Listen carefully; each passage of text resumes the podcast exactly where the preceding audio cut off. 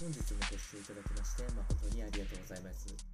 当番組 Good Quality of Life では日々皆様がワクワクして過ごせるような新しいトピックスやヘルス関係の論文等を参考にしながら情報提供を行いますので、ぜひお聞きください。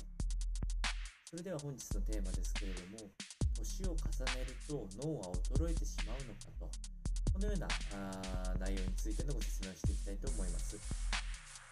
この話は、え、日清基礎研究所の生活研究部の主任研究員でいらっしゃる前田氏、こちらの、えー、説明資料を参考にお伝えをしていきたいと思います。実は加齢に伴って脳は弱くなるだけではなくて実は強くなる分野知能があるというのはご存知でしょうかその分野というものが端的に表現すると語彙力えー、または問題解決力、この辺りは年齢を重ねていっても衰える可能性が低いというふうに研究結果が出ております。これの理由は、えー、加齢に伴うことによる衰退自体はあるものの、経験という補足できる力が実は人間には備わっておりますので、これは何度も何度も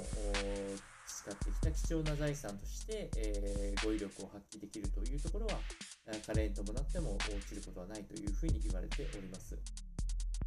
その逆に、誘導性知能と言われる計算力や暗記力、え、このような新しい適用が必要とされる場面においては、え、どうしても加齢とともに、え弱まってしまう能力になってしまいます。えこのことを生かして、え脳の若返りっていうことはいくつになっても可能という結論を出していらっしゃいまして、え言語能力など個々人によっては得意分野不得意分野があるかと思うんですけれども、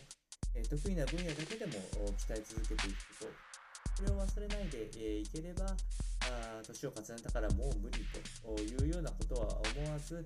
え鍛えていくことで脳をいつでも若若々しくえー、保つことができて、え健康維持やあ病気への早期治療なども可能になってくると思いますので、えこの辺を意識してみて、え過ごしてみていくのはいかがでしょうか。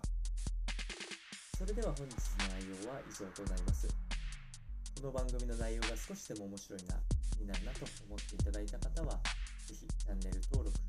またフォローの方よろしくお願いいたします。それではまた次回の放送でお会いしましょう。本日もご視聴いただきまして本当にありがとうございました。